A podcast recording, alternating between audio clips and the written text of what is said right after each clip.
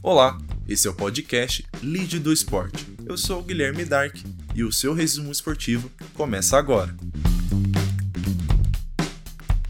No comando do técnico Coelho, o Corinthians voltou a vencer e a respirar com uma certa tranquilidade no Campeonato Brasileiro, ao fazer 3 a 2 no Bahia, na Neoquímica Arena, um jogo válido pela 11ª rodada da competição foi um confronto direto das últimas posições da tabela.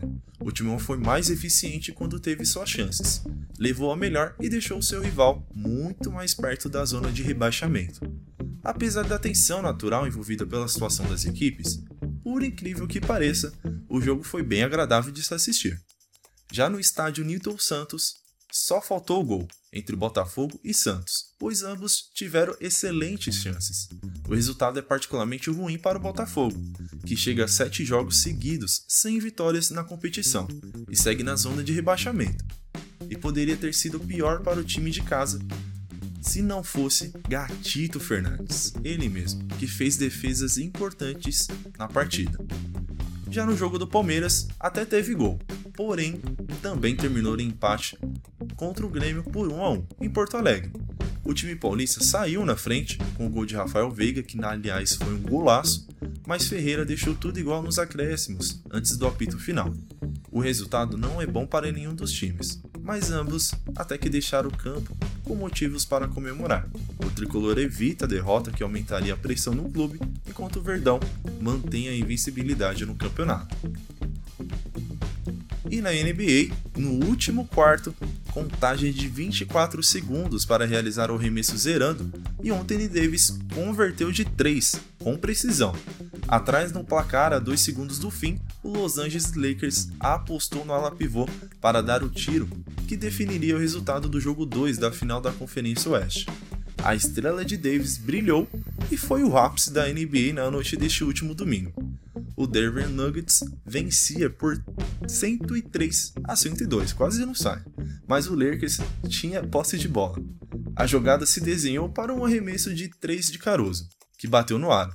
O rebote parou no toco de Jamal Murray sobre Danny Green, mas os Lakers seguiram com a posse. Publi deixou Davis correr enquanto dobrou a marcação sobre LeBron James, que aliás está jogando fino que apenas usou o corpo para bloquear a defesa. Davis arremessou e garantiu pela primeira vez na carreira uma vitória em playoff com uma cesta no estouro do cronômetro. Após converter o arremesso salvador, o ala pivô gritou o nome de Kobe Bryant. Disse após entrevista que ele sempre convertia cestas como essa. Cá entre nós, parando para pensar, essa vitória realmente teve um toque de Kobe. E na Fórmula 1, o GP de Eiffel, que será realizado em 11 de outubro, será com portões abertos. A direção do autódromo confirmou que 20 mil ingressos serão colocados à venda em lotes e garantiu que todos os protocolos de segurança contra o coronavírus serão totalmente cumpridos. A etapa é a terceira a garantir a presença do público em uma temporada remodelada, né, devido à pandemia da Covid-19. O GP da Toscana realizado no último dia 13, recebeu cerca de 3 mil pessoas. Já o GP da Eminem Home, marcado para 1 de novembro, pretende disponibilizar 13 mil ingressos. E o SBT, hein?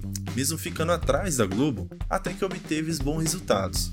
A emissora colheu bons índices em relação a Libertadores com a audiência de Bolívar e Palmeiras, com a narração de Theo José e comentários de Mauro Betti e Ricardo Rocha, que marcou a estreia da Libertadores da América no SBT.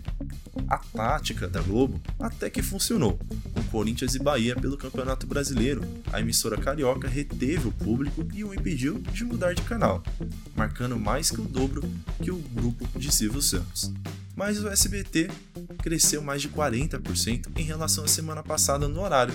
No segundo tempo, com a entrada do reality show A Fazenda da Record, na disputa, a partida do SBT acabou amargando o terceiro lugar.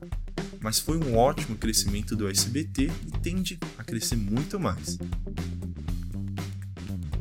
E agora falando de tênis, o sérvio Djokovic, número 1 um do ranking mundial, conquistou o torneio de Roma pela quinta vez, duas semanas após ser desclassificado do US Open por acertar uma bola em um árbitro de linha. sua única derrota em 2020. O Serva chegou a seu 36º título conquistado em uma competição de Master 1000, menos de um mês depois de alcançar o seu título do torneio de Cincinnati, disputado neste ano em Nova York. Bom, é isso. Terminamos por aqui e o Lige do Esporte volta na próxima segunda. Até lá!